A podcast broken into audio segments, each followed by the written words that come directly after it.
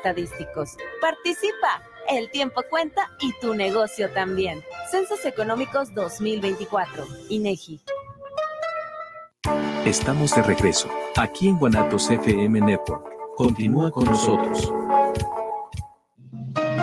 Los comentarios vertidos en este medio de comunicación son de exclusiva responsabilidad de quienes las emiten y no representan necesariamente el pensamiento ni la línea de guanatosfm.net.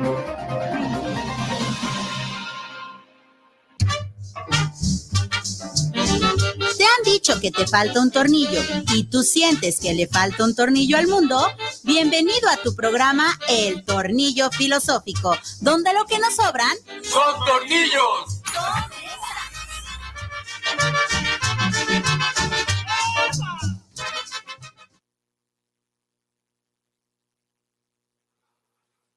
Ya, ¿verdad? bienvenidos, bienvenidos. A ver, espérenme, se me hace que algo cayó del cielo, me están diciendo acá en cabina que algo se, apareció por acá. Sí, ya, ya, ya cayó del cielo acá. Pues ahora sí, bienvenidos, bienvenidos, queridos tornillo escuchas de esta y otras realidades. ¿Todo bien? Todo bien, sí, sí, sí, sí. El cansancio es prueba de que soy persona y que tengo mala condición física. Si te dueles porque vives. Ajá, si te dueles porque sirve también. Ok, a su programa El Tornillo Filosófico, donde lo que nos sobran son tornillos.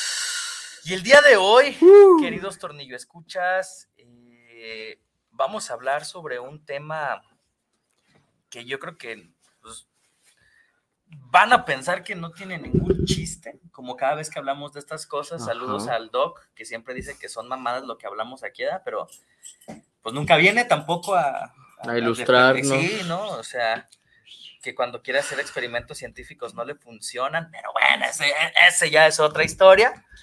Eh, y vamos a hablar del por qué ser geek. Uy, ¿Tú te consideras geek, güey? No, me caga la gente geek. No, Eres bien geek, güey. No, tu brazo tiene todo Evangelion. A ver, ¿si se, se alcanza a ver? no, no, no, no, no es Evangelion, es la representación metafísica de un ángel que un autor que se llama Hideaki representó como las mandíbulas de Dios. O sea, de Evangelion. Sí, de Evangelion, pues, o sea, salió en Evangelion, pues, pero... O sea, sí. Sí, no, sí, y acá de este lado tengo a Ramiel, Ramiel Besto Waifu. Ahí está, entonces sí estamos hablando. Nah, sí, la verdad sí, yo creo que soy bien geek, ¿no? Pero, ¿qué es geek para empezar? Porque eh, ese fue un concepto con el cual hace mucho tiempo me encontré que hay como que diferentes, por así decirlo, clasificaciones, ¿no? Porque antes era de que friki, luego también era otaku, luego fue gamer, luego fue nerd, ajá, ñoño. Después llega la, como la terminología de geek, que es como que la que más engloba todo esto, pero pues empezamos definiendo qué es geek. A lo mejor usted, querido Tornillo, escucha es geek y ni siquiera lo sabe. Sí, sí, sí. De hecho, como bien lo mencionas, hay, hay que comenzar por la definición de ser geek y yo creo que muchos, muchos aplicaríamos en esta definición, aunque a la mayoría de las personas como que les da... Eh, repele esto, ¿no? O sea, que dices, no, yo no soy eso. Sí, suena bien feo, ¿no? Una persona geek es aquella persona que tiene un gusto por algún, uh, algún elemento eh, de la cultura popular. De la cultura popular, ¿no? Llámale literatura, que también aplica en la literatura, llámale videojuegos, llámale cómic, llámale series, llámale eh, anime, manga, eh, hentai. Películas de Marvel, sí. Que, que, fue lo que últimamente puso muy de moda también a la gente con todo este pedo. Yo me acuerdo que en la secundaria te veían raro, bueno, a mí me veían raro porque me gustaban las cosas de DC Comics y de Marvel y hoy en día es como de que ya lo consumen ellos más que yo. Sí, no, porque eh, de repente, y, creo que das un punto muy acertado, el, ser geek en su momento se convirtió como en un, una situación despectiva. Sí, o sea, eres una persona inmadura, una persona eh, que le gustan las cosas de niños, una persona atrapada en tu época de adolescente chavo. Tienes el síndrome de Peter Pan, bla, bla, bla, ¿no? Y resulta ser que de unos años para acá, eh, la mayoría de las personas en cuestión poblacional, la mayoría de las personas eh, utilizan o consumen productos de la cultura geek, ¿no? Es más, te la voy a poner bien fácil. ¿cuántas personas no utilizan eh, unos AirPods, un smartwatch, que también entra como este rollo de la tecnología. Mm, en la parte de tecnología, sí. Comprar una consola, comprar eh, todo este tipo de dispositivos. ¿Cuántas personas no consumen series? ¿sí? A raíz de que surgen los servicios de streaming donde en una sesión te puedes aventar una serie completa eh, cuántas personas no consumen cine, cine comercial, ¿sí? Este, cuántas personas no a raíz del UCM, como bien lo mencionas, ahora son como de, eh, y desde antes, ¿no? Por ejemplo, desde Harry Potter. Sí, no, y, y ahí está el claro ejemplo como que Harry Potter empieza con una generación de niños leyendo los libros, pero seamos honestos, aquí en México casi nadie lee los putos libros, no mames. Sí, pero ya con Harry Potter 1, por ahí de los 90, 2000, y Harry Potter 2, que sale casi luego, luego, como que se va formando esto para niños, ¿no? Y a medida que van avanzando estas películas, pues los morritos también van creciendo y van creciendo junto con Daniel en su personaje de Harry Potter. Y se van tornando las cosas ya como que más oscuras y se van adentrando a este maravilloso y fantástico mundo mágico en el cual el año pasado salió el videojuego de Hogwarts Legacy y es un juego de rol y es un juego bastante bueno. Claro que el Den Ring tiene más hechizos que Hogwarts Legacy, pero hasta este punto hemos llegado y más de uno habrá pelado la ceja diciendo, wow, o sea, un videojuego de Harry Potter, deja ver qué es eso. Claro. Y eso es, hablamos de un producto que empezó siendo como para niños, que empezó siendo muy infantil y que fue madurando pues con el paso del tiempo. Que claro, si lo vemos así de una manera más crítica, claro que tiene muchas fallas y claro que hay cosas que se le pueden cuestionar, ¿no? Porque eso es otro problema que he visto en la parte de los geek. Quieren que las cosas que ya estaban de antes apliquen también. Y si nos vemos, por ejemplo, específicamente con el mundo de Harry Potter de una manera bien crítica, hay cosas que simplemente no funcionan. Pero si lo vemos como un producto en el cual es un mundo mágico y nosotros nos adentramos en este mundo mágico y no hacerle un análisis, está muy divertido. Y así pasó con Harry Potter, pasó después con los Juegos del Hambre, pasó con El Señor de los, Anillos, ni se diga. Matrix. Matrix, o sea, todo eso, fueron Matrix fue lo primero. Cosas que fueron a esta cultura, que se fueron sumando. ¿Qué otras cosas tenemos de los años 2000? Tenemos desde antes Dragon Ball y desde antes Caballeros, del, Zodiaco. Y me voy más para atrás, ¿no?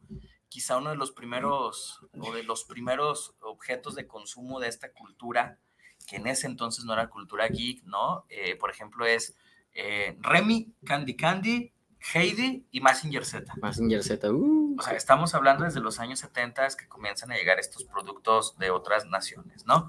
Y bueno, algo también que es bien importante, años 90, 2000, toda la mercadotecnia, todas las, situaciones que salen con Cartoon Network, Nickelodeon, que se convierten en casas de animación sumamente populares y que mucha gente comienza a seguir, ¿no? y que van dando productos específicamente para niños, pero que llega a una tendencia por ahí de los 2000 donde esos productos empiezan a madurar con el público, porque esa masificación se da a través de la globalización y el contexto socioeconómico de México general, ¿no? Empezamos a importar productos, empezamos a exportar aguacates. Entonces, ¿qué cosas importamos? Pues importamos series de otros países porque pues se dieron cuenta de que eran otros países los que estaban avanzados en cuestiones de animación, cuestiones de películas. Aquí México pues fue cuna de novelas durante mucho tiempo, pero este monopolio, que no voy a decir cuál es, de los Azcárraga, pues dice, necesitamos más contenido y su competencia directa también dijo, necesitamos competir con eso. Claro. Entonces empiezan a traer más cosas, la gente las empieza a conocer, sobre todo los niños, porque pues sí es caricaturas para niños. Claro que ignoremos los litros de sangre que perdió Seiya contra Shiryu en el capítulo 5, seguía siendo para niños, empiezan a traerse los juguetes y ahí se empieza a masificar todo ese, todo este pedo de la cultura gay. Ahí es donde empieza a nacer y donde se empieza a diversificar por todo Latinoamérica también. ¿Y sabes por dónde comienza a expandirse en Latinoamérica? Nos vamos a ir unos pasitos más para atrás y de seguro, Isra, tú te has de acordar de esto, de los amos del universo. Ay, güey. Jimán. No me habían dicho tan joven de, de, esa forma. O sea, porque realmente, eh, si nos vamos como a la historia de, de, este mundo geek, del coleccionismo que también aplica, ¿no? En todo eso, el primer objeto preciado para los coleccionistas en ese sentido fueron las figuras de Star Wars, pero lo que viene como a traer ya un contenido más cotidiano, ¿no? O sea, porque Star Wars eran películas que cada dos años se estrenaban en el cine. Sí, fueron tres películas nada más. Pero cuando hablamos de He-Man y los Amos del Universo, que fue una serie muy extensa, eh, que genera un montón de mercadotecnia, que fue una serie creada para vender a las figuras y que las figuras se venden y que era un boom en cuestión, perdón, de lo popular y demás He-Man y los Amos del Universo quizás sea el primer objeto que podemos considerar como esta cultura geek, que bueno, como decimos, ¿no? Luego vienen los Thundercats, luego vienen otras cosas y llegamos a un momento en el que nos guste o no, vivimos en una cultura, ajá, que ya lo masificó y, que aunque digamos que no, eh, todos consumimos cosas geeks. De una u otra forma. Si usted, querido Tornillo, escucha, se contrata un mes de Netflix cada que sale la nueva temporada de la serie en turno que usted quiera, está consumiendo algo de contenido popular. Porque, ojo, se cree que la, parte geek tiene que ser, por ejemplo, de animación o tiene que ser algo como de nicho. Y no necesariamente. Netflix eh, arrasó, claro, por la parte del streaming, pero después empezó a apuntar a nichos completos y empezó a, solidificar ciertos fandom y luego empieza a crear series propias que se van volviendo parte de la cultura geek y que son series que no son para nada malas. Ahí tenemos, por ejemplo, House of Cards y tenemos también Peaky eh, Blinders. Peaky Blinders, ah, porque es de Netflix. Según yo sí. Sí. Tenemos, a, mí algo, una que me gustó que dije, no mames, qué pedo, la de Sabrina, la, la más nueva, con Tierna ah, Shipka. Sí, sí, sí, pero esa tiene un porqué, ¿no? Porque vuelvo al punto, ¿no? En los 90 las series se hicieron, se masificaron y llegaron a, la televisión abierta, muchas producciones de otros países, incluido Sabrina la Bruja Adolescente, pero resulta ser que las siniestras aventuras de Sabrina, o sea, toda la gente se quedó así como de... ¿Qué pedo? ¿Por qué está tan satánico ah, todo? y resulta ser que Sabrina la Bruja Adolescente está basada en unas series de historietas y Sabrina, las sombrías aventuras de Sabrina, la más reciente, está basada en otras historietas, ¿no?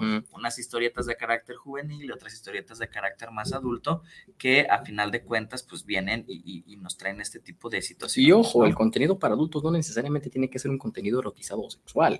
es un contenido que trata diferentes temas que un niño no va a entender. Y eso es algo que hoy en día cuando se pone la gente a ver de éramos tan inocentes que ya hartan con esa frase, pues porque había series, había películas, había muchos de estos contenidos que tocaban temas muy adultos, como el existencialismo, la depresión, la amistad, la traición, etcétera, etcétera, etcétera, y que de niños a lo mejor no lo veíamos tal cual, incluso a lo mejor hasta escenas de doble sentido. Y algo que me, encanta y me fascina es que por los años 2000 ocurrió un cataclismo con, la, con lo geek, eh, con todo esto, y por eso está ahorita, sigue satanizado. Un saludo a Lolita de la Vega, Evangelión, Ah, sí. O sea, ahí es y donde... 20 años después, dando el reporte del clima con un traje de Evangelio. Para que vean, ajá. Y, es que precisamente es eso, la, la, ignorancia y el desconocimiento de todo lo que fue esto en su momento llevó a formar parte de la cultura que tenemos hoy en día. Porque si hay algo que la conexión y la globalización ha logrado a través de estos años, que cada vez se va, se podría decir, codificando menos, se va solidificando un poco más, se va como que asentando, es esta parte cultural. Se va apropiando. Ajá, o sea, nos estamos apropiando de diferentes cosas y estamos haciendo una mezcla cultural de varios países, de varias creencias, de varias religiones en las cuales estas nuevas generaciones están creciendo y que generaciones que vienen ya de antes, estos boomers, de repente no pueden aceptar, ¿no? Dicen, no mames, ¿por qué hay alguien hablando de Dios en una serie? es una blasfemia. Pues no, güey, es, alguien está usando su libre expresión para hablar de la fe en forma que él lo entendió o explorando otras cosas. Y esto fue lo que sataniza hoy en día la cultura geek, que el desconocimiento y estas personas que estuvieron aferradas a cómo eran las cosas y no permitir algo nuevo, pues fueron satanizando todo esto, ¿no? Bien se decía que Pokémon era del diablo, ahí está José, un saludo a Josué un maestrazo, ojalá yo quisiera hacer la mitad de lo que él es, yo creo que sería feliz. El diablo. El diablo anda suelto. Si usted, querido niño escucha, no sabe quién es, busque Nintendo canción remix de Josué, de Josué una rolototota. Y a, a través de estos años, de los 2000, eh, para el que usted quede tornillo escucha, si no estaba enterado, eh, platicarle un poquito de qué fue lo que pasó. Eh, resulta que hay una competencia entre Televisa y TV, ¿cómo se llama la otra? TV Azteca. TV Azteca ajá.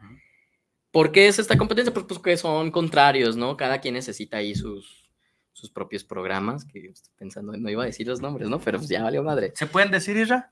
Pues ya los dijimos. Ya Sí, nomás- se ya, puede. Ya, ya no que nomás hay que decirlos y ya. Y a través de esta pelea de, se podría decir, programas, ocurre un pequeño cataclismo bien, bien curioso, porque la competencia eh, pierde los derechos de varios programas y de varias series.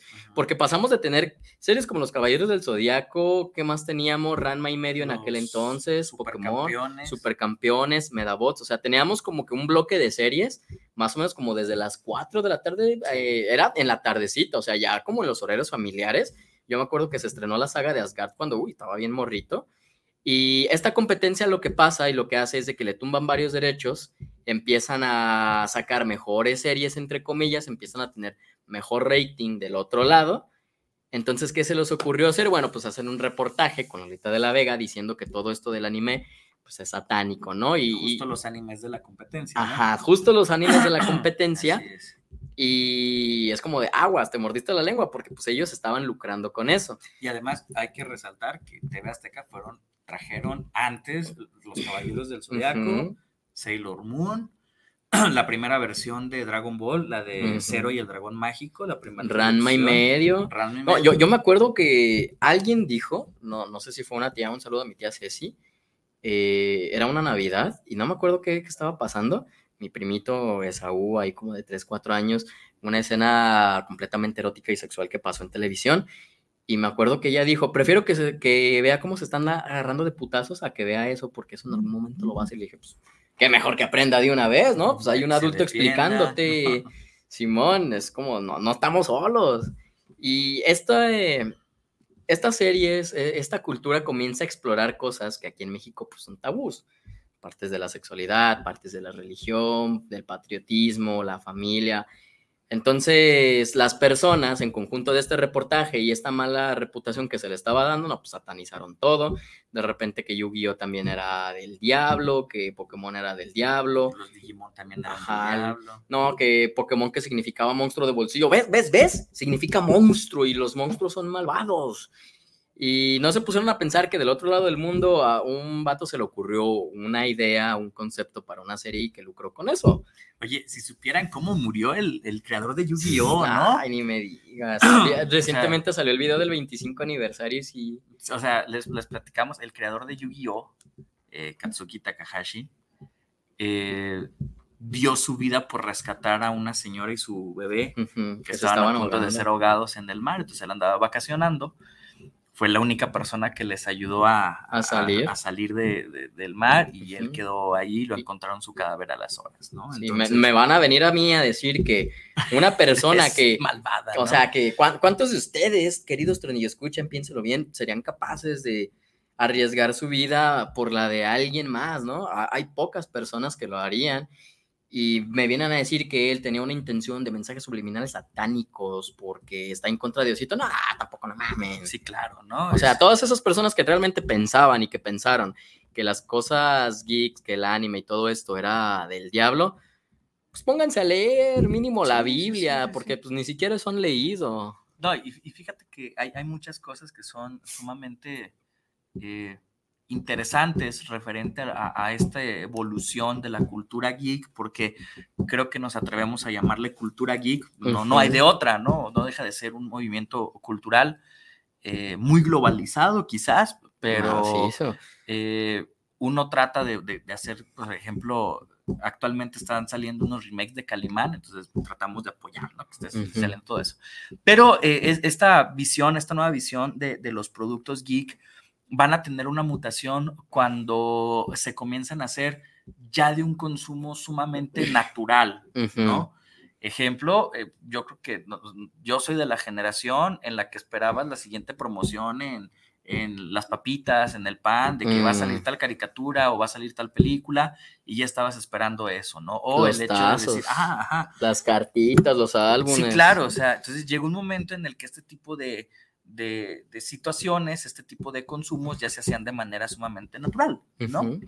Y al hacerlas de manera sumamente natural, pues bueno, llega un momento en el que se cae de esa crítica globalizada, la aceptación, a tal grado de que pues ahora casi 30 años después de que comienza a verse como esta eh, gentrificación, ¿sí? o sea, de que ya no solamente es hablar, yo me acuerdo, y lo platicamos en el programa de Yu-Gi-Oh! Cuando la primera vez que yo vi las tarjetas de Yu-Gi-Oh! fue en un colegio de niños muy ricos, a los que me invitó una prima, saludos Andrea, eh, me invitó a un evento ahí a, a, su escuela y había puros niños ricos con cartitas de Yu-Gi-Oh! Y de repente dices, güey, yo quiero esto. Y dices, pues, ¿qué nunca has visto la caricatura? Y entonces, como de, no. Y, la pasaban por lo general en el cable. Yo me acuerdo ah, era así como, es que sale en el canal fulano de tal. Y no tengo cable. Yo nomás tengo tres canales en mi casa. Ajá, o sea, las caricaturas pasan en el 5 y en el 7. y, yo me acuerdo que en ese entonces quería tener cable solo para pues saber qué era todo esto y que son productos diseñados para gustar. Si usted, querido Tornillo, escucha, conoce a alguien que le guste el K-pop, pregúntese por qué le gusta. Porque está diseñado para gustar lo kawaii. Fíjense, vean un programa de, ¿se puede decir Netflix, Isra? Ya lo, eh, ya lo dije. vean un programa de Netflix que se llama Los juguetes que nos hicieron, que te cuentan un montón de cosas que para mí es como, más allá de que me gustan los juguetes y, y de la historia que viene detrás de las animaciones y demás. O sea, por ejemplo, llegó un momento en el que en Japón dijeron, necesitamos hacer un producto japonés que le guste a todo el mundo, y de ahí surge lo kawaii con Hello Kitty. No, o sea. y a la fecha tengo un compa, un saludo al Neto, un saludo a Luna, también mi amiga, te quiero mucho, que consumen Hello Kitty al pendejo de todo lo que se encuentren. Ajá, o sea, y resulta ser que dices, los, para los japoneses era así como que, ok, somos muy funcionales, pero el hecho de que seamos muy funcionales no significa que no podemos tener algo bonito. No, y ahí entra el, el meme de, de, Venom, no, si, no sé si lo has visto, que llega Venom por una cajita feliz y que la, Cajera le dice, ¿a poco un juguete para ti? Y Venom le responde, así es, madam, cuando estaba chiquito no tenía acceso a nada de esto y ahora que tengo el poder adquisitivo, me gustaría darme estos dibujitos para mí. Ahorita vamos a esas partes, ¿no? Que, también es parte mucho de, la idea de lo geek, ¿no? Pero, por ejemplo, si usted consume redes sociales, comparte memes y demás, todo eso surge de la cultura geek. No, los primeros memes todavía me acuerdo del troll face. Yo tenía una playera con los memes en la universidad. A mí me gustaban mucho y todo eso va evolucionando, va cambiando. Nos vamos apropiando de esa cultura, la vamos mexicanizando, porque pues ahorita estamos en México, ¿no? En otros países harán lo, lo suyo y lo vamos formando parte de nuestra cultura al punto en el que, ¿cuántas veces no han escuchado? Ay, pues como dice tal meme, ¿no? Y últimamente ya son referencia y parte de la comunicación. Que ojo, ojo, ojo, una cosa es hacer pequeñas referencias sobre eso y cosas que quieres compartir y otra no tener la personalidad suficiente para utilizar todo esto, que es también lo que se ve mal. Las personas que basaban su personalidad respecto a lo que les gusta. Y ahí es donde surge el gamer, donde surge el otaku, donde surge como el friki, que porque no lo podían catalogar en una u otra. Ajá, el friki, es como, como la palabra peyorativa. Ajá, y, la, más respectiva de, todas. Y así es como se va formando esta parte de la cultura. Y hoy en día yo me pongo a pensar cómo, cómo inicia todo esto. Inicia pues por medio de los niños primero, ¿no? Porque el chiste era vender. Después se sataniza y se va todo esto de, México, eh, no por completo, porque todavía había varias series ya en un mínimo, pero de repente hubo como que un boom, como que de un momento a otro, algunas empresas dijeron, no mames, podemos sacar dinero de esto. Y el primer gran ejemplo de eso, que a ti no te tocó, me queda clarísimo, eh, los Power Rangers, ¿no? Sí llegué a verlos, pero yo no vi el boom. O sea, a mí me tocó el boom eh, hasta el día de hoy, a mis 34 años, espero algún día poder tener un Megazord transformable con su respectivo eh, Dragon Sword y su Titanus, ¿no? Ahí en la página china que compré cosas. No, porque vale muy caro y ahorita no, me puedo dar esos lujos, ¿no? Ahorita, pero ahí es lo que vamos, o sea, ahorita no se puede, ahorita hay prioridades. Sí, sí, sí. Miren, vamos con los primeros saluditos. Vamos con los primeros saluditos por acá. Lo primero que ya se me perdió. Por acá. Ah, José Pablo Santos, Chuy. Te mando un abrazo, amigo. Dice, saludos, profe, ¿qué hay que hacer? Tú di, ¿estás chambeando? Eh, no, ¿verdad? ¿No te tocó chambear? ¿Estás en la escuela o ya te vas a fugar? Hoy hay café filosófico. Hoy hay café filosófico. Bueno, entonces, bueno, este café filosófico. Nos dice Pablo, a justo, ¿no? Productos Geek, los Power Rangers, Ujú. sí, que han sido. 914 con 11 ¡Ay, pesitos. Virgen Santísima! Ay, ingeniero gracias. McCormick, ¿no? Me dieron bien Muchas hambriado. gracias. No, es que la verdad sí me dio, tengo Nos- hambre. Nos, vieron, ¿verdad? Sí, también los ñoños comemos, ¿verdad? Este, no, no me pongas precios ahorita, güey. Este, nos dice Pablo, ¿qué hay que hacer? Los Power Rangers, eh, escalofríos, ¿te acuerdas de escalofríos? No, no estoy tan viejo. Ah, te pasaste de lanza, ¿no? Escalofríos y también un producto geek que pasó hace tiempo, eh, la serie que estábamos, ayer estábamos platicando, ayer con Pablo estaba platicando, la serie de Escalofrío, de, de Alfred Hitchcock, que Alfred también fue un boom, Alfred, Hitchcock. Ajá, el de los programa. pájaros, pero hay una serie de Alfred Hitchcock donde él es el productor de muchas historias y la firma de él, así como en sus películas, era que salía su silueta y, y a partir de ahí comenzaba a decir, imagínense Ajá. que un día una persona sale del espejo del Ajá. baño, ¿no? Y, te- y él producía, o sea, él no las escribía ni Cobrarle renta en putiza. Sí, entonces él, él, él las, este, las producía y no fue una serie muy famosa. Algo bien geek, ahorita que hablando de series antiguas, ¿no? Cosmos de Carl Sagan. Mm, O sea, Carl Sagan, que en los años 80 que se ganó un Pulitzer eh, por los Dragones del Edén, genera una serie que se llama. no confundir Cosmos. con los demonios del Edén, es completamente No, diferente. por favor, que cuando se los puse en la universidad me andaban saliendo con mamadas, ¿no? ¿Me vas a poner a leer superación personal? No. Sí, entonces también escalofríos. Chuy, ¿cuándo le cae si hacemos un especial de Alfred Hitchcock? También acá de cine y cuestión. No, ahora sí ya tengo ¿no? ideas para programas. Lástima que ya no son cada semana. Pues amigo, ya acaba tu diplomado, güey. Ya casi. Ya casi, cábalo, güey, por Un mes y favor. medio, dos meses más. Un saludo a OTPR. Los quiero OTPR, mucho. Me han sí. enseñado mucho. Los quiero mucho. Sí. Aquí, aquí dice Pablo Santos, mendigo viejo. ¿Tú, yo o Ángel? O los tres. Por acá tenemos otro saludo de Don Gris Mesa, el profe Mesa. Profe Mesa, saludos, dice saludos, Master Bruno y compañía. Saludo. Saludos, Don Gris, ¿cuándo nos invita a su programa, hombre? Isra, ¿a, a qué horas está el, el- el profe Mesa? ¿A las nueve? ¿No me ayuda? A las ocho. Eh, el- estamos acá con el, pro- con el profe Mesa, estamos los sábados de 9 a 10, ¿ah?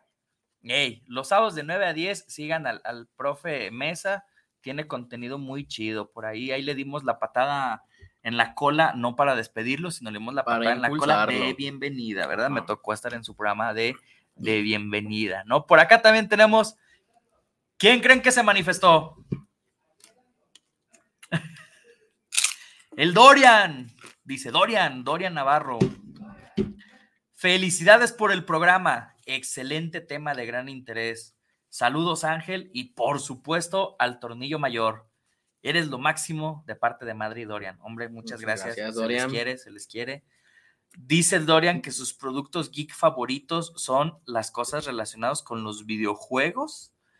Sí, me encanta porque el Dorian, antes de, antes de comprar un Xbox. Compró una caja llena de juegos de Xbox. que eso es algo bien geek, ¿no? O sea, ah, voy a comprar un libro porque algún día voy a tener cómics, ¿no? Y de repente, ¡pum! ¿No? O sea, No, y a mí se me hacen bien bonitos los videojuegos. ¿Cuál sería tu producto geek? A ver. para- yo, soy- mi favorito son los cómics. El mío, yo creo que sin lugar a dudas, sin pedo son los videojuegos también. Y yo me acuerdo que por ahí de 2006, o sea, todo esto de la cultura geek siempre ha existido, eh, pero hubo años en los que era como que más de nicho. Sí. Ya cuando yo tenía como Ahorita es años. mainstream. Ahorita- geek es sí. mainstream, güey. Más bien, a- ahorita es de nicho que no te gusten las cosas geek. Eh, Es, es lo que te vuelve más único, ¿no? Decir, yo no veo anime, no, ¿qué es esas mamás? Yo pura lectura de literatura de Padre los que no padre tienen autor, ajá. Y yo veía un programa que se llamaba Joystickeros y era eh, un programa tal cual de noticias geeks. Eh, ay, güey, está picoso. Güey, ni tiene chile. Creo que yo comí otra cosa, perdón. Ahorita vamos por una agüita mineral. Y dice, dice lo que dice Dorian que también sus cosas geek favoritas son coleccionar cosas de fútbol soccer. Ah, eso, aunque no lo crea, querido niño, escucha, es bien geek, ¿eh? Y fíjate, y dice mi madre, y si es cierto, ella colecciona juguetes mexicanos tradicionales. Y algo bien geek mainstream que le gusta a mi jefa, güey. ¿Candy Candy? No, güey, más mainstream. ¿Dragon Ball? No, güey. Es más, mainstream, Snow. ¿Qué? Frida Kahlo. Ah, hubo una temporada que estuvo muy Saludos, de moda. jefa. Saludos. Ah, mi jefa tiene desde que yo me acuerdo coleccionando cosas de Frida Kahlo y de los Beatles, ¿no? Por acá dice en el, en el Facebook, en el YouTube, Marco Perea. ¿Lo conoces? ¿No? No, sí. Ah, porque dice, el del brazo tatuado se ve muy rico y se me antoja bastante. Saludos, Marco. Te quiero mucho. También a mí me gusta verme al espejo. Di- Dice el Pablo que ya estamos viejos por la serie de escalofrío. Sí, sí. No, yo ¿no? no sé qué es eso. Don Gris Mesa nos dice que a él le tocaron los Atari. Mm, sí. Y ¿Llegaste a jugar Atari, güey? la neta, no. ¿No? Yo creo que mi primer, mi primer consola que tuve fue el Xbox 360 edición Halo Reach. No, no es cierto, no, no es cierto, perdón, perdón. Fue un Play 2 Slim, ya me acordé. Esa fue mi primera, ya la segunda fue el Xbox, pero fue la que más me duró el Xbox. Pero la primera en la que yo tuve la oportunidad de jugar fue un Play, no, un Nintendo 64, Sí. luego un Play 1, Ujú. ya después de ahí damos un salto hasta el GameCube y ya de ahí damos otro salto hasta el Xbox 1 o el FAT Ujú. y ya después ahora sí mi Play 2 La y ya de ahí negra, mis ¿no? consolas. Ajá, la más grandota que tenía una super Xota. Me acuerdo que, que en ese entonces quería una consola, me compraron el Play 2. Al principio dije, no mames, esta madrecita que pues, es- era el Slim y bien potente y una de las mejores consolas de toda la historia, el of War 1 y PlayStation 2. 2. No, y hasta más cosas, los Metal Gear 1, 2 y 3, los Silent Hill, Resident Evil 4, los Ratchet and Clank, Ninja Gaiden. Ninja Gaiden, la saga de Devil May Cry, no, Dios mío. Eh, hace un tiempo, un saludo, mi amor, tú sabes quién eres, Yareli.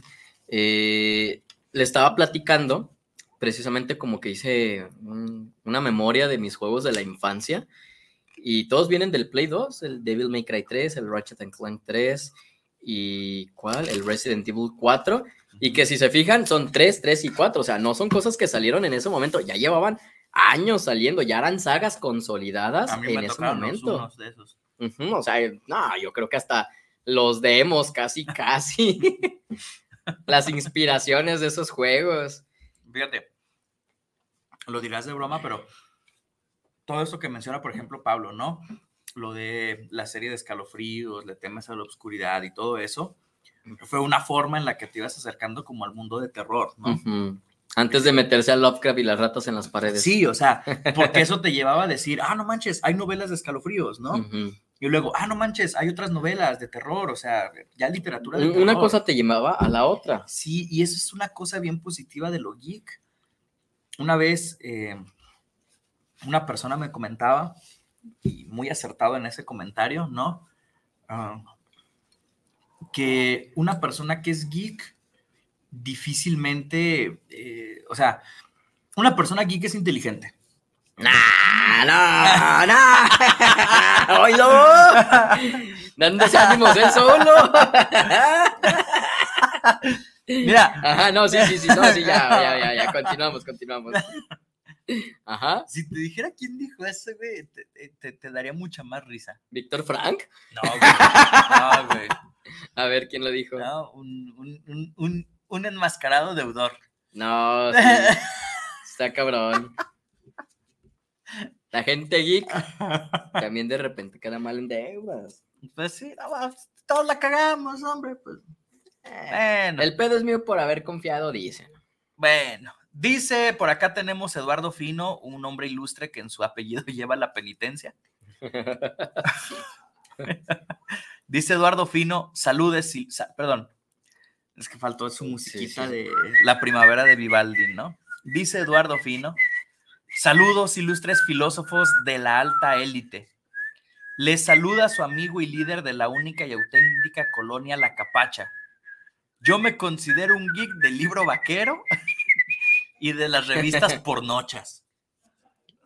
La del libro vaquero yo lo llegué a ver y sí, trae buenas historias, ¿eh? Dice, ¿sí aplico para ser geek? Sí, sí. Mira, Hasta para dar clases. fíjate, fíjate, mi estimadísimo Eduardo Fino. una persona que colecciona o consume este tipo de, de objetos. No sí- tiene más nada que hacer para No, empezar. no, no, pero, Ujú. pero sí aplica, ¿no? Eh, No, la, la verdad, lo del libro vaquero, sí, sí es bien válido. Honestamente, yo quisiera en, en el futuro. Fíjese, Torniño, escucha, yo tengo como que ciertas metas en, en- en el futuro, ¿no? Si me muero y no se cumple, pues ni pedo, ¿no? Pero me gustaría hacerlo. Quiero tener así como un, un librero de toda la pared completa, de piso a techo, así todo completo, y rellenarlo con diferentes cosas que me hayan gustado. Y una de esas cosas, sin duda, son los libros vaqueros. Traen anécdotas, yo creo que traen mucho la idiosincrasia mexicana. Yo creo que traen cultura general. ¿Y por qué no? Incluso hasta filosofía. Ah, caray. Luego hacemos un programa de, de libro vaquero, ¿no? Las mejores historias del libro vaquero. Mm. Espérame, es que está bien bueno. Mm. Hay algo que sí te podemos hablar así de dónde viene todo esto, que es justamente la idea de el cómic mexicano, ¿no?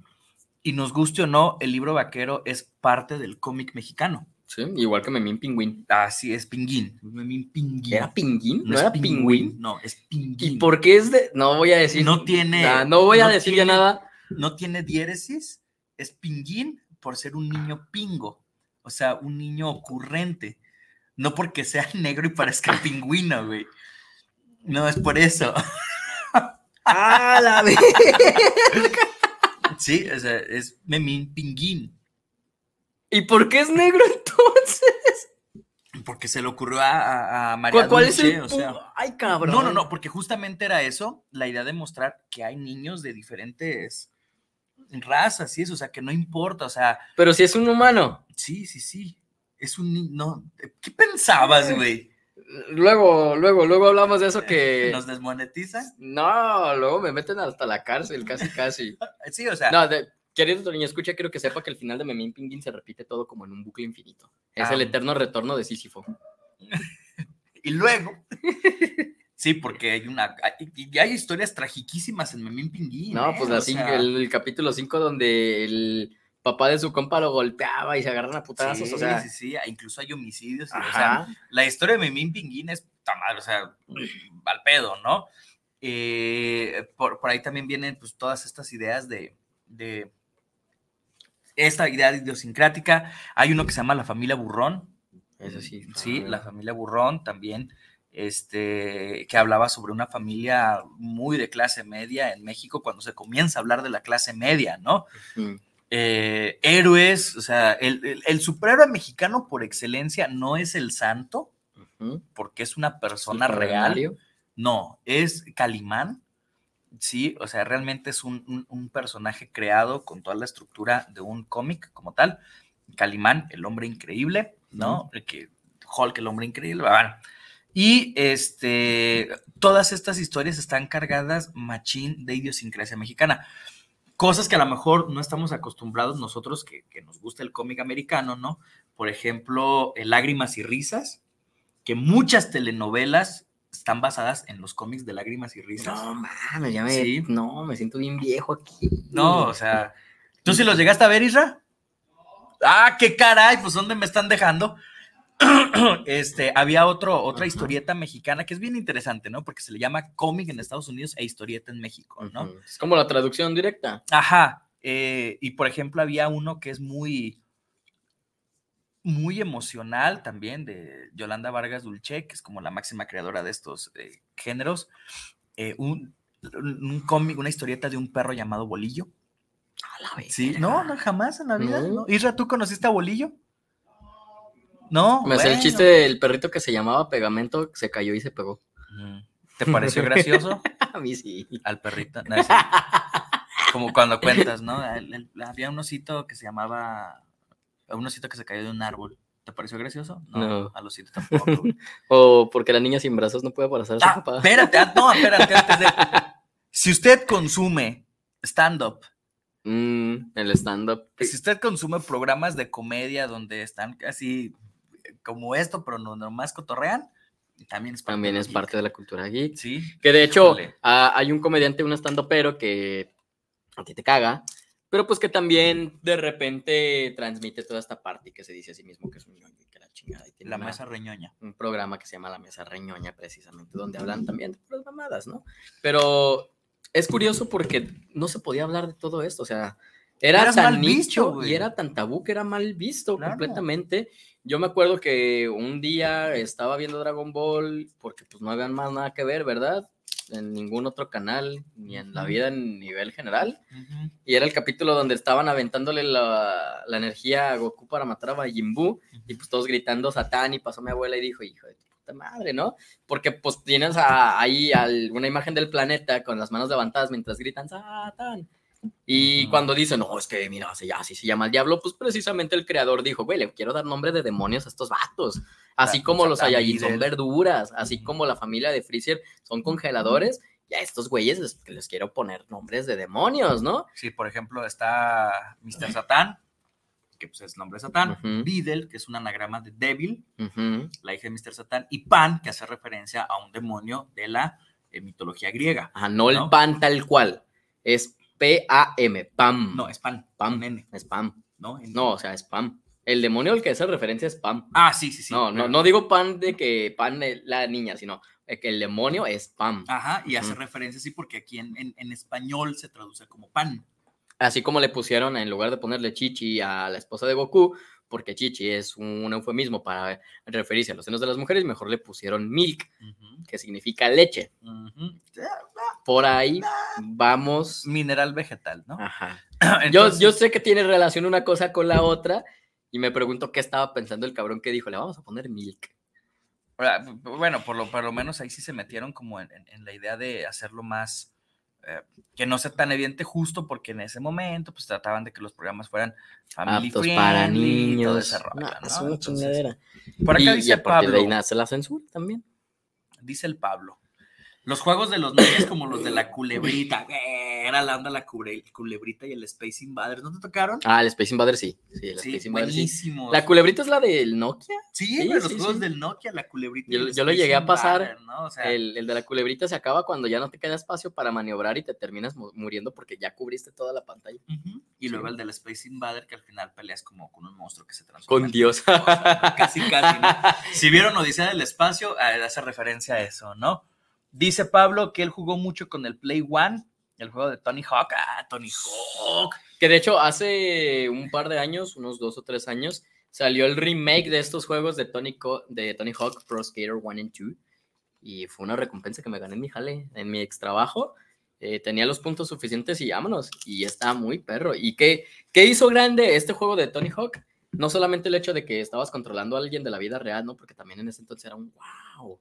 Que hoy en día ya se volvió también algo mainstream. Ahí está Death Stranding con este Norman Reedus, por ejemplo. Ok, eso es tu propio avatar para que jueguen algunos Ajá, juegos. ahí ¿no? está Hideo Kojima poniéndose en cada uno de todos sus pinches juegos, DirecTV Hideo Kojima y Miyazaki también con los pantanos.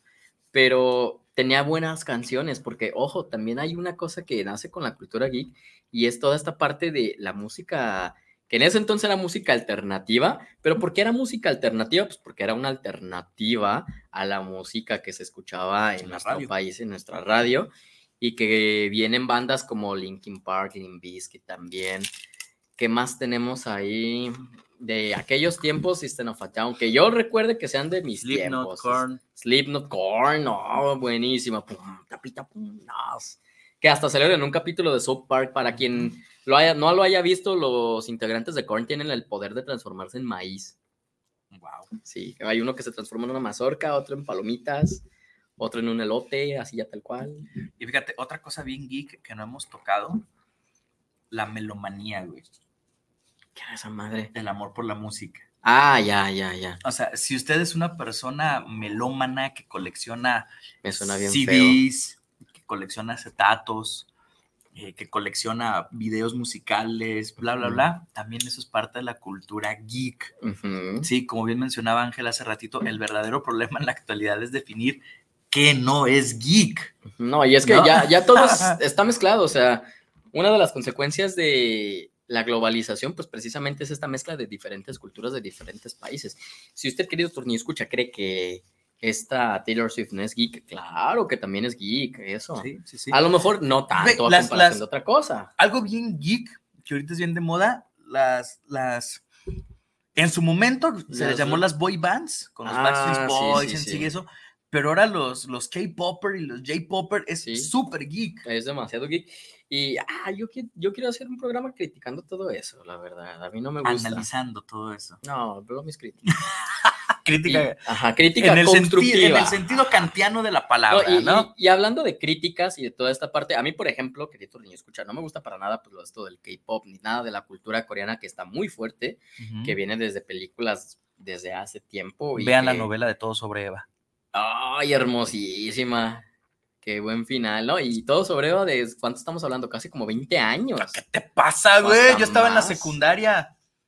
No, pues yo tenía como Sí, 5 como años. 20 años, güey. Sí, Sí, ¿no? Chale, sí, 20, No, sí, ah, como valió 20 años. madre, güey. Hace 20 años. Estás vi viejo, pa. sobre Eva.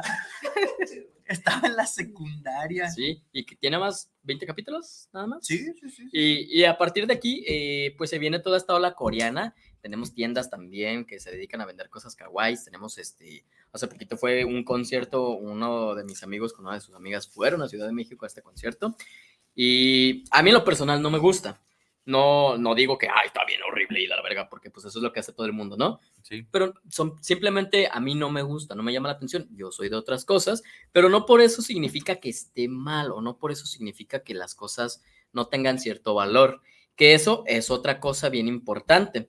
Eh, desprestigiar algo solo por su formato, o sea, y el, el puro hecho de desprestigiar, o sea, se vale que no te guste, se vale que a lo mejor no sea de tus business, de lo que a ti te llama la atención, pero ya desprestigiarlo por el hecho de ser, eso no está bien, amiguitos. Que sí es otra. Ay, yo sí, por favor. No, sí. Pedir comida es bien ¿no? No, que ¿Ya qué pasó? como las tortas ya se acabó. Ya, valió, ya, no, te probete, no artete. Bueno, eh, sí, o sea, y vaya, o sea, ahora nos vamos a un montón de situaciones en las cuales, mira, yo he visto personas que se quejan mucho de esto de lo geek, personas con cargos públicos, personas con eh, situaciones económicas muy fuertes, lo, lo que sea, ¿no? Como lo quieras. Pero no falta el güey que se sienta acá súper, yo no soy nada de eso, pero trae su funda de Goku, ¿no? Ajá. O el, "Ah, a mí no me gusta eso, pero compro un Xbox One de 15 mil baros para cuando no tenga nada que hacer, ¿no? Ajá, y, y a lo mejor creen que por jugar juegos mainstream son menos geeks. No, amigos, no, así no funciona. Así. Incluso eh, dentro de la comunidad gamer se le suele tirar mucho eh, tierra a cierto tipo de juegos que por lo general pues no suponen un cambio tan abismal porque salen cada año. Un saludo a Assassin's Creed, te quería mucho y te sigo queriendo, ojalá vuelvas a ser lo que eras. Pero ahí tenemos juegos como los de deportes, de la NBA, de FIFA, tenemos juegos como Call of Duty, tenemos juegos también como Assassin's Creed, que claro que si lo vemos del primero al último hay un mar de diferencia, pero a veces son tan sutiles dichos cambios que pues se les tira esa tirria, ¿no? Y se dice, no, es que no son, no son juegos, güey, son juegos a fin de cuentas. Me encanta, por ejemplo, hay personas que dicen, no, güey, yo no soy ñoño ni geek, nomás juego FIFA. Y Ajá. tienes desde el FIFA 97 hasta, Hasta el 2025. Ajá, así como que, mm, ¿cómo te Es- digo? eso es ser geek. O sea, y, y ojo, no está mal. no, no, no. Para mí, en lo personal, que no me gusta la gente geek y que los desprecie, no quiere decir que esté Es mal. bien geek. No, no por ser geek significa que no voy a despreciar a... No me acepto, ¿no? Me, me- me- me doy asco a mí mismo, ¿no? Y un, un saludo a Eric, te- le dije a, a Yareli que le iba a mandar solo un saludote. Lo que sea que haya pasado en el pasado, Aquí está. ahí en esa, lo que sea que haya pasado en el pasado, ya es pasado. Ya, por favor. Lo siento, no soy el mismo. No quiero saber el trasfondo de esa historia. Era muy geek ese vato. Creo que a lo mejor y sigue siendo. Es que esto es. Como en Los Simpson. Y no es gripe, gorditos, eso no se quita, güey. ¿Entendiste la referencia? sí, Eres sí, bien geek, güey. Ajá. Bueno, Miguel Ángel Flores, el catiche. Saludos Catiche. a distancia, tornillos, aquí escuchándolos en la refa. Saludos para los dos, escuchando el tema de hoy. Eh, ¿El tuning también será geek? Pues había una serie que se llamaba Pon My Rides. Ay, chúlame la ajá, máquina. Que era en MTV. MTV, uy, de los canales más geeks que llegué a conocer. Sin si usted, duda. querido Tornillo, escucha, tuvo hijos eh, como por el 2006 a 2012 y les dejaba ver MTV sin supervisión. Quedan así. Ajá, así es, tal cual. Viendo Happy Tree Friends, Ugly Americans, La Casa de los Dibujos, South Park, a la fecha lo sigo viendo. eh, en mi época era Beavis and Butthead, Vivis and Badu. Jackass. Jackass. No, Sí. no, no, no puede ser. El- ¿a, quién le estaba diciendo? Aún hay secuelas de mi cuerpo por esas épocas. Yo, yo le estaba diciendo a alguien, si tuviera que definir la prepa para mí, eh, sería la intro de Jackass perfectamente, pero pues con personas que conozco.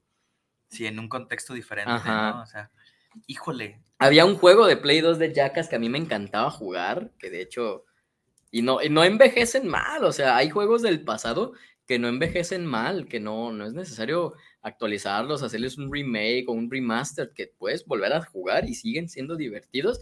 Yo creo que Jackass es uno de esos. Street Fighter 2. Street Fighter, por ejemplo, Marvel vs. Capcom, Ahí te va el, el juego más geek, que es bien chido, Fighter, y Doria no me dejará mentir, Pepsi Man.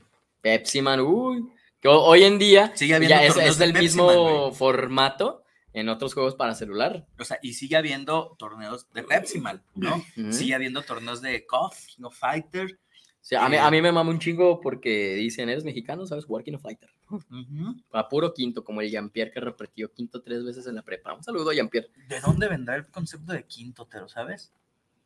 Ah, en el caso de Jean-Pierre es porque se quedó retenido tres veces en quinto y le pusieron artículo No, no. 35. Pero en mi época, a un poder cargado.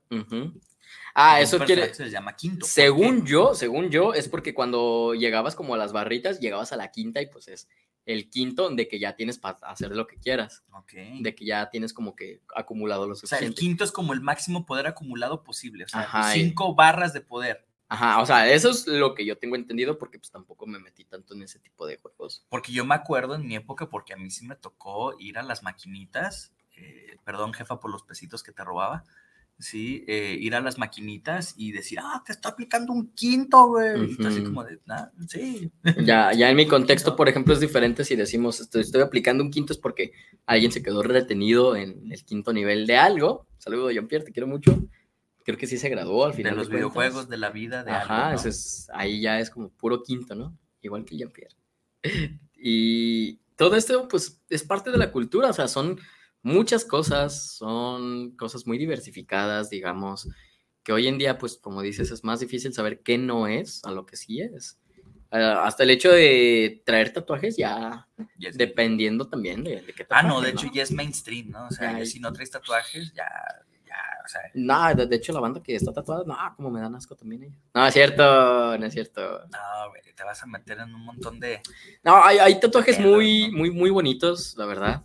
Y antes era, pues, se veía mal porque eran para los criminales, ¿no? Pero pues hoy en día ya no es para criminales, hoy en día es porque son diseños, porque estamos tuneando, porque ¿por qué tendría que estar mal visto traer el brazo negro, pero sí a lo mejor operarme algo del cuerpo como la nariz, ¿no? Porque eso sí es bien visto y eso es parte de por qué lo geek muchas veces fue de nicho, porque era muy mal visto. Yo me acuerdo una anécdota con mi mamá, que no me quería dejar ver, ver, ver eh, Death Note. No, no me acuerdo cuál fue su excusa y estoy seguro que su excusa fue mi padrastro de aquel entonces. Un saludo al Víctor cuando te va tuado una verguiza. Y me acuerdo que nada más escucharon como dos, tres diálogos. Ya, güey. Para el, el que no lo sepa, que ni escuchan Death Note, pues se maneja mucho el tema de la güey. muerte. Y escucharon como dos, tres diálogos, dijeron muerte como tres o cuatro veces en la misma oración. Me apagas eso ahorita. ¿Por qué no lo ves, güey? O está chido. No, no lo voy a ver. Mi, me acuerdo que mi mamá me dio la, entre comillas, la oportunidad de verlo y vio como los primeros 10 segundos donde dijo, no, están hablando de la muerte. No, no, no, no, si no hablo de la muerte, aquí no pasa en esta casa. De hecho, soy inmortal. Entonces, se perdió de ver Death Note, una serie que yo considero pues es bastante entretenida, es bastante mainstream, muy filosófica y sea como sea, es entretenido. A fin de cuentas tiene un muy buen doblaje al español, una historia bastante atrapante, tiene sus altibajos también, pero no deja de ser un producto que es bastante bueno, que tiene una buena calidad, ¿no?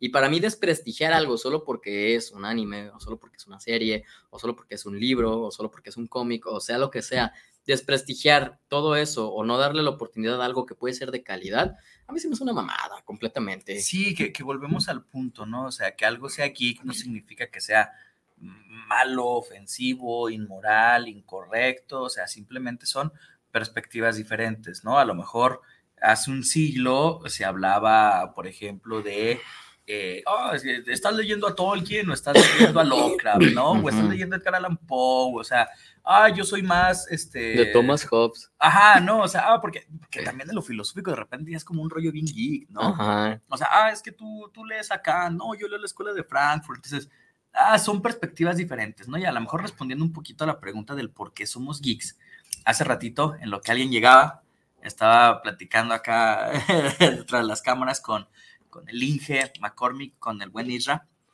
eh, del por qué nos gustan estas cosas, ¿no? Y, llegábamos como a la conclusión, o a la idea, mejor dicho, de que todo este rollo de lo geek las personas que nos gusta lo geek y hay una canción que lo toma parodia, pero para mí es... ¿El rap del anime? No, no, no, la de Yo soy friki de Dorman. Ah, sí, sí, este, sí, Que dice, no recuerdo tal cual la letra de, de este yo fragmento. soy friki, friki, friki, friki. Pero que dice que de repente nos tenemos que meter en ese mundo porque pues esta realidad está medio de la chingada. Yo soy friki, yo soy friki. Y yo creo que muchos de los que nos metemos...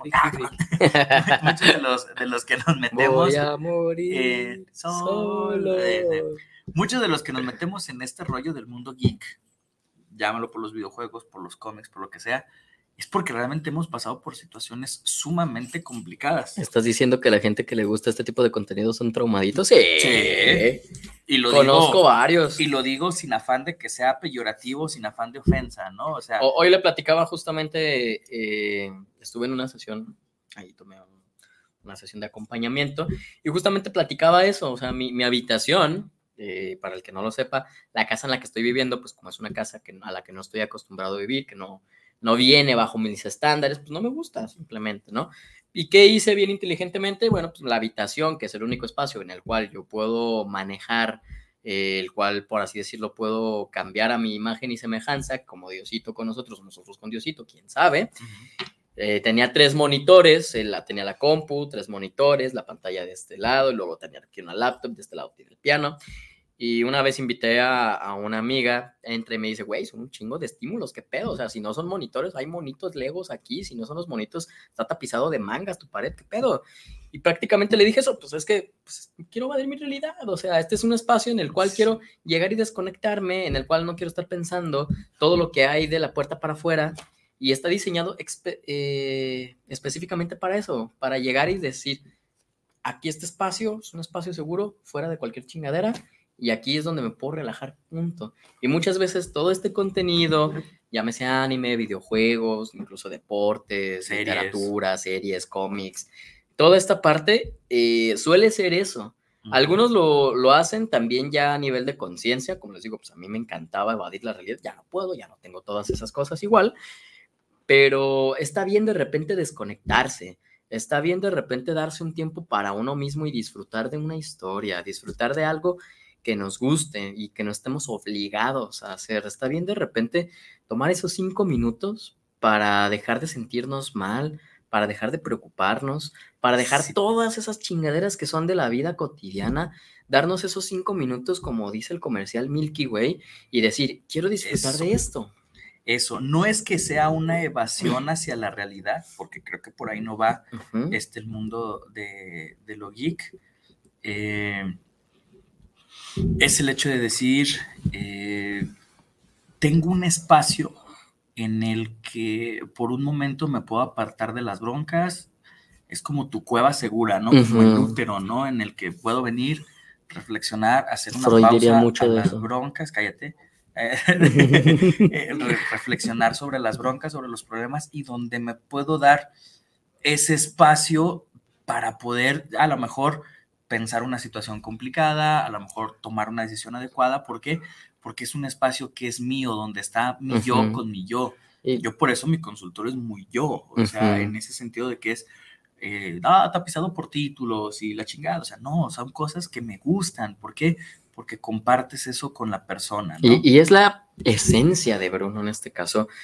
Mi esencia, ¿cuál será? ¿Quién sabe? Pero creo Ah, que sí mi esencia eh, se transmite mucho a través de las representaciones simbólicas de mi vida, Sí, claro. de mis tatuajes, de mi forma de vestir, del cómo utilizo las palabras, a veces bien, a veces mal, de cómo al entrar a mi habitación es un putazo a todos los sentidos porque hay Claro. cosas por todos lados y yo creo que a final de cuentas se vuelve parte de la esencia de cada uno Sí, claro. y no está mal da- darse esos pequeños espacios, que ojo, no, no por eso significa van a dejar de trabajar, voy a dejar de hacer las cosas que debo de hacer, no por eso voy a evadir completamente la realidad y fingir que no tengo cosas importantes o cosas que no me gusten, claro. pero sí es bueno de repente darse un descanso o a poco no le ha pesado, querido Torniño, escucha que después de hacer los mandados, de hacer los pendientes, de limpiar la casa, dice, me voy a acostar cinco minutos o me voy a sentar cinco pinches minutos.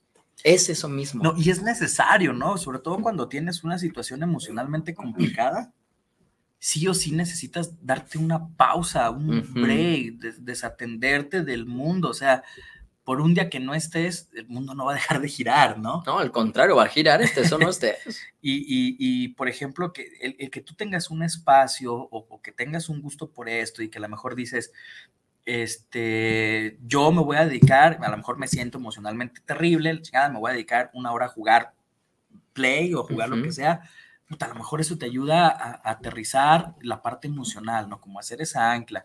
Yo sí soy de la idea de que esos espacios son necesarios, o sea, no necesariamente que haya una sobreestimulación o que o, o que tengan una casa como tú tienes tu cuarto, como yo tengo mi casa, No, o como, tengo el consultorio. sí, no, O sea, para, para el que no, no lo sepa, está, se, se nota que es el espacio de cada uno. Se, se- se ve desde el momento uno en el que ponen un pie y se abre la puerta, se nota quién vive ahí. exacto, y no es necesario que tengas así como que la superproducción para eso. Hablábamos del tótem. Ajá, o sea, pe- pero es justo eso, o sea, a lo mejor mi tótem es la literatura, a lo mejor mi tótem es el cómic, es, es eso que me carga de simbolismos para decir, ok, ya me estabilicé, venga lo que viene. No, y, y muchas veces se utilizan estos personajes de ficción o se utilizan eh, estas historias pues para darse ánimos también solito. Claro.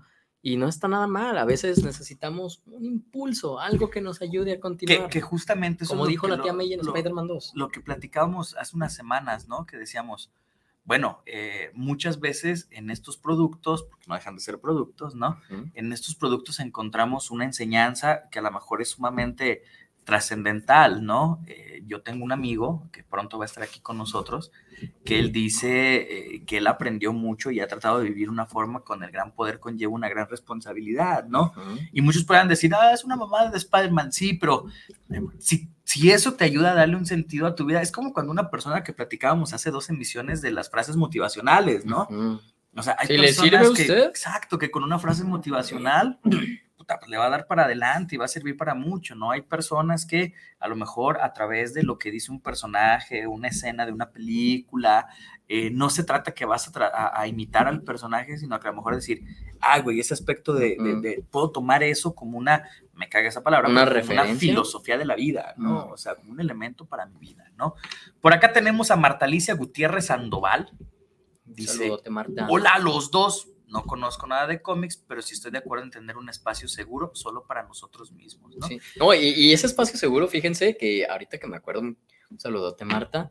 eh, en el caso de mi abuela y de otras señoras que he conocido ya de la tercera edad, su espacio seguro eran novelas. Sí, sí, sí, O sea, me, me dejas de ver lo que estás viendo, quiero ver mi novela sí. Ujú. y se vuelve ese pequeño espacio de conexión.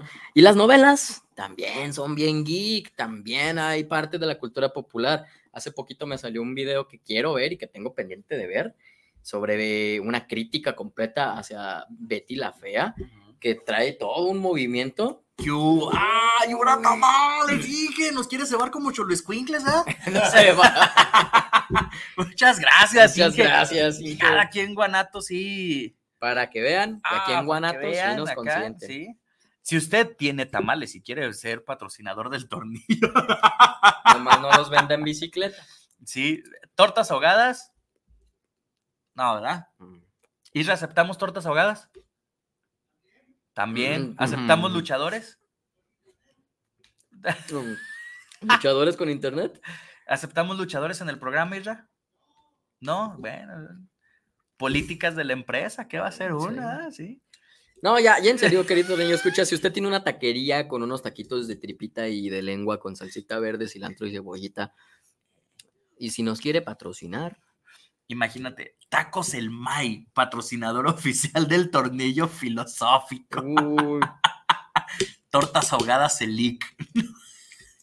Saludos a mi amigo Luis Marín, que ah, Luis Marín, sí. el que se acaba de divorciar no, de... No, ese no. Ese no, Luis Alberto Marín Vázquez, un criminólogo chingón. no, no usa Este, un audífono no, en el... no, no, ok, no, no, va, no. va, va, lo estoy confundiendo ni con tiene, Ni tenía tres esposas, ¿no? otro Marín. Eh, Luis Marín, que, que, que decíamos en Cotorreo, ¿no? Cuando estábamos estudiando la maestría, que él decía, "Ah, pues de esto de la educación no deja, güey.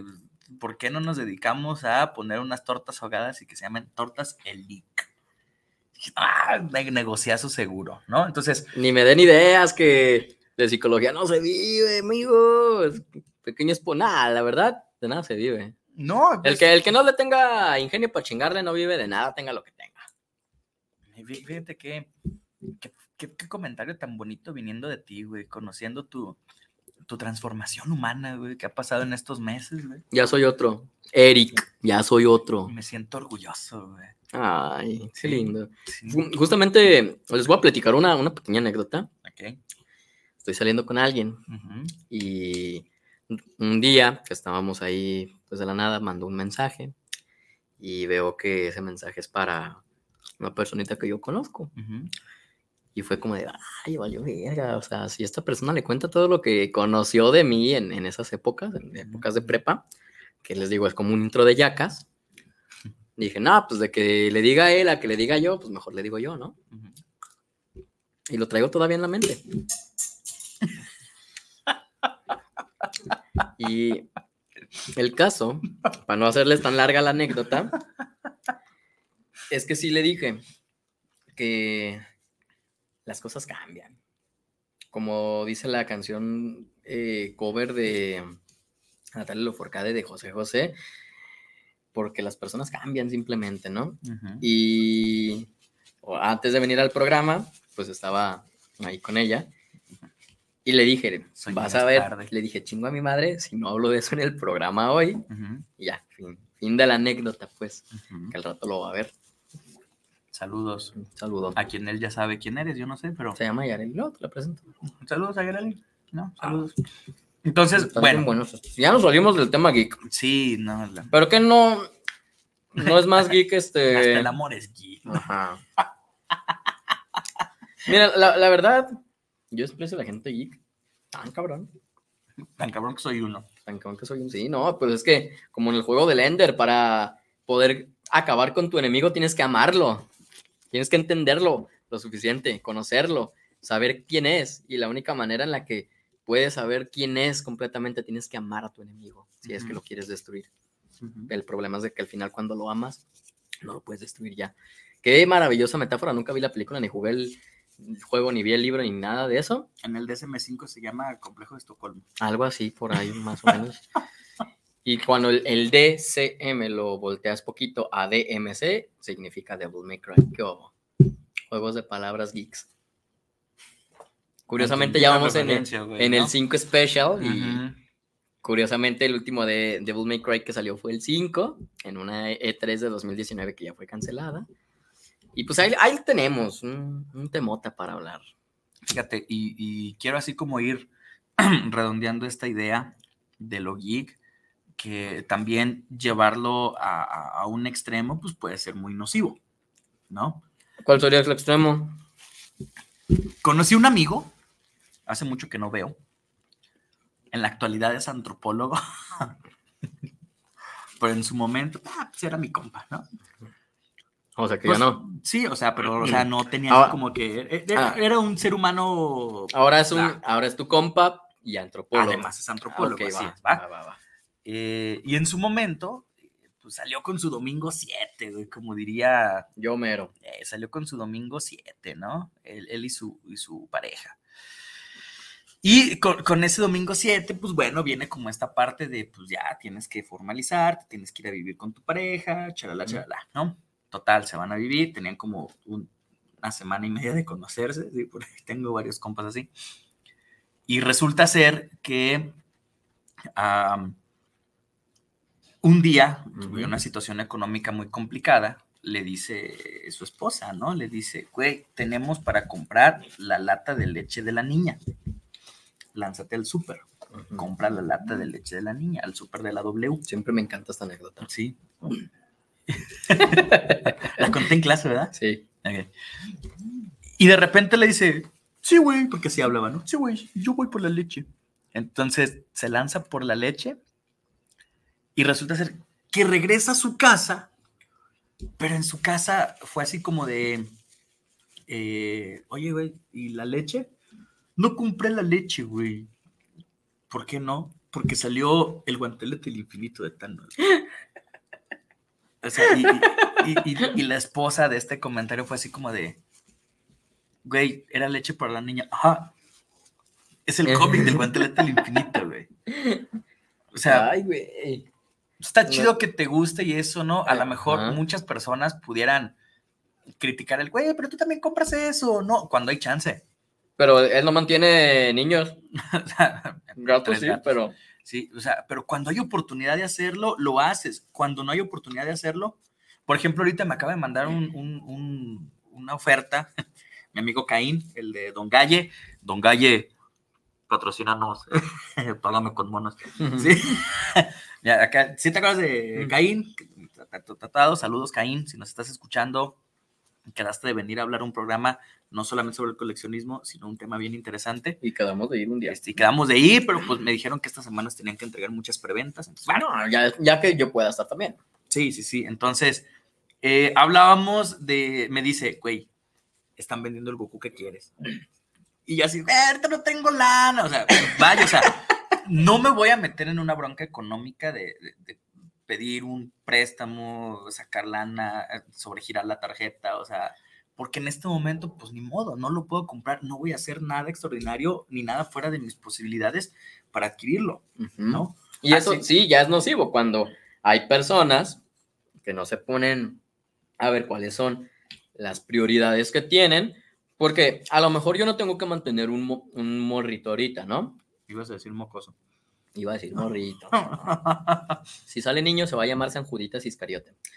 Y a lo mejor yo no tengo que mantener ahorita un niño, pero pues sí tengo pagos que hacer, a lo mejor. Si se tiene que pagar, a lo mejor la luz, el internet, a lo mejor la universidad. Si no conservo el dinero suficiente, a lo mejor no como uno o dos días a la semana que tengo que salir y Claro. que no tengo chance de comer. Y ahí es donde tengo que yo sopesar, ¿no? O sea, ¿qué prefieres? ¿Comer dos, tres días o comprarte una nueva pieza para la compu o comprarte un nuevo juego? Y ahí es donde digo, no, pues el juego no me lo puedo comer. Entonces, ni modo, ahorita no. Y a veces duele perder esas ofertas. Claro. Pero yo sé que con el tiempo, a lo mejor luego vuelve a estar. A lo mejor igual y luego tengo el dinero suficiente para comprarlo al precio completo y total. Pero hay gente que no se pone a, a pensar, a ver, ¿cuál es mi prioridad ahorita? Tengo, no tengo y lo que sobra, ¿no? Porque tampoco se trata de, sí traigo, pero esto es para esto y esto y esto y esto y esto y no me sobró nada, pues ni modo, no. Y eso sí es bien nocivo y conozco mucha gente que ha llegado a hacer ese tipo de cosas. Inclusive yo mismo lo he llegado a hacer cuando no entendía pues todo este pedo de hay cosas que deben de ser prioridad, hay cosas que tienen que estar siempre por delante. Y cuando llega el momento en el que dices, no mames, están los Assassin's Creed en oferta, está el Odyssey en 140 pesos, pero ahorita no tengo esos 140 pesos, por esos 140 Exacto. pesos son sí, 14 camiones, digo, no, cámara, no, no lo necesito ahorita y ni tengo cómo jugar, mejor Claro. no. Sí, como yo esta semana me, me las vi económicamente muy negras, ¿no? a tal grado, imagínate andar cruzando la carretera libre a Zapotlanejo de noche por los puentes peatonales. Y ya sin ver a los lados, ¿verdad? Así, entonces, pues sí me ha tocado así, o sea, insisto, no me voy a meter en una bronca de ese tipo. Sí, o sea, va.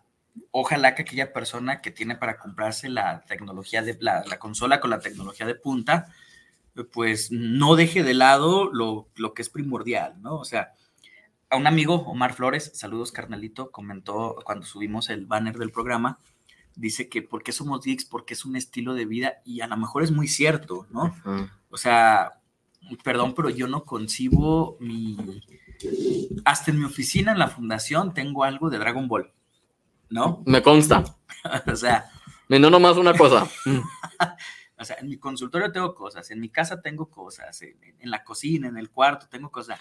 No concibo mi vida sin eso, a lo mejor no concibo el traer, porque es parte de lo mío, es parte de lo que me gusta, eh, pero no significa que voy a, a dejarlo prioritario por eso, ¿no? Ujú. Entonces, ser geek sí, sí es una forma de vida, porque a final de cuentas, y lo voy a mencionar, un, un- no recuerdo el nombre de, de la persona que hace este estudio, que sale en esta serie de Doit and Medals, los Ujú. juguetes que nos hicieron, eh, que es doctor en sociología, antropólogo, esas vacas sagradas que salen en los programas de televisión, ¿no? Ujú.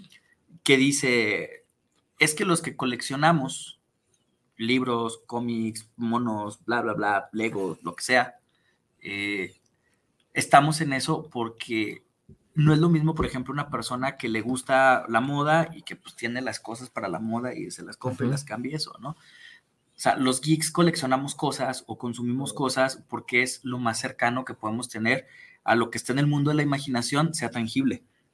A los conceptos que tenemos, traerlos al mundo material Exacto. y que dejen de ser una cuestión platónica Así solamente. es, o sea, eh, a lo mejor en mi vida voy a ver eh, a, a las naves de Star Wars en, en- en el mundo real, ¿no? Pero a lo mejor puedo tener No, una y- nave y- de Star Wars. Y, ¿no? y esa fue la premisa de Pokémon Go. Ah, traer, Pokémon Go, Eh, es- de esta serie, de este juego de eh, videojuego o de juego de cartas, traerlo a la vida real, traer todo esto como algo que se pueda realmente jugar, sentir como la experiencia de realmente eh, tener a tu Pokémon, pelearlos, capturarlos.